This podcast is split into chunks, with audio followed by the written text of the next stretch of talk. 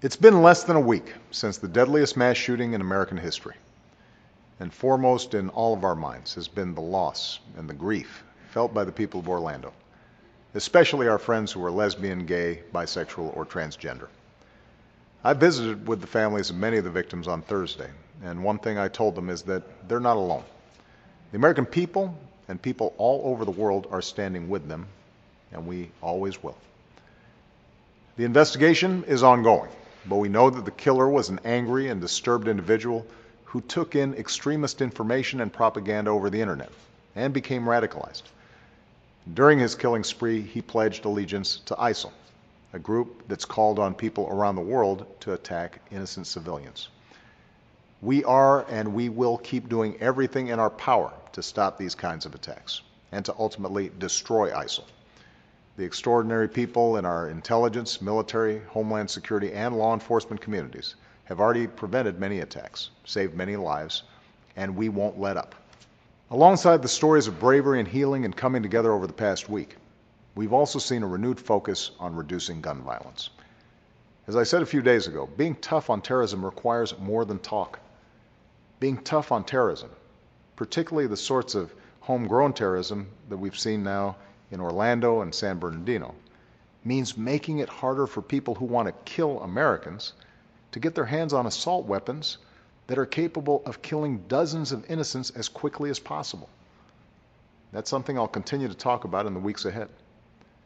It's also part of something that I've been thinking a lot about this week, and that's the responsibilities we have to each other. That's certainly true with Father's Day upon us. I grew up without my father around. Well, I wonder what my life would have been like if he had been a greater presence. I've also tried extra hard to be a good dad for my own daughters.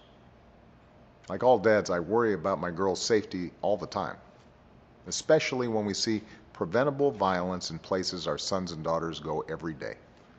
Their schools and houses of worship, movie theaters, nightclubs as they get older it's unconscionable that we allow easy access to weapons of war in these places. And then, even after we see parents grieve for their children, the fact that we as a country do nothing to prevent the next heartbreak makes no sense. So, this past week, I've also thought a lot about dads and moms around the country who've had to explain to their children what happened in Orlando. Time and again, we've observed moments of silence for victims of terror and gun violence. Too often, those moments have been followed by months of silence, by inaction that is simply inexcusable.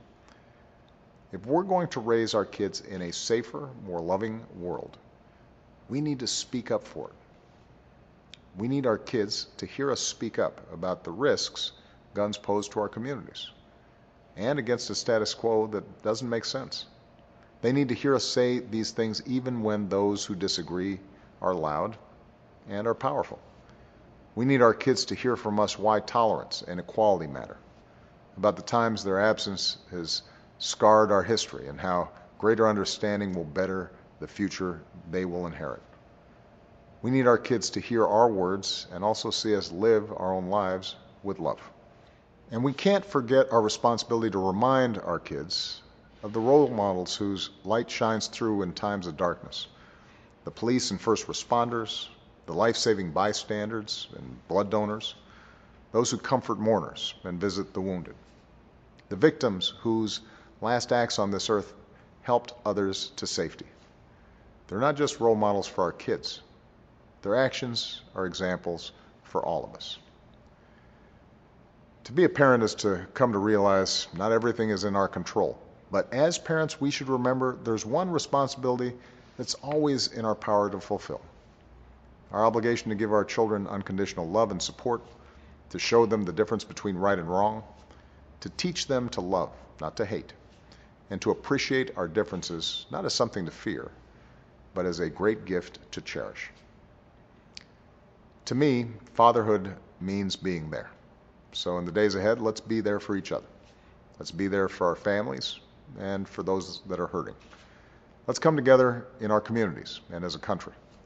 And let's never forget how much good we can achieve simply by loving one another.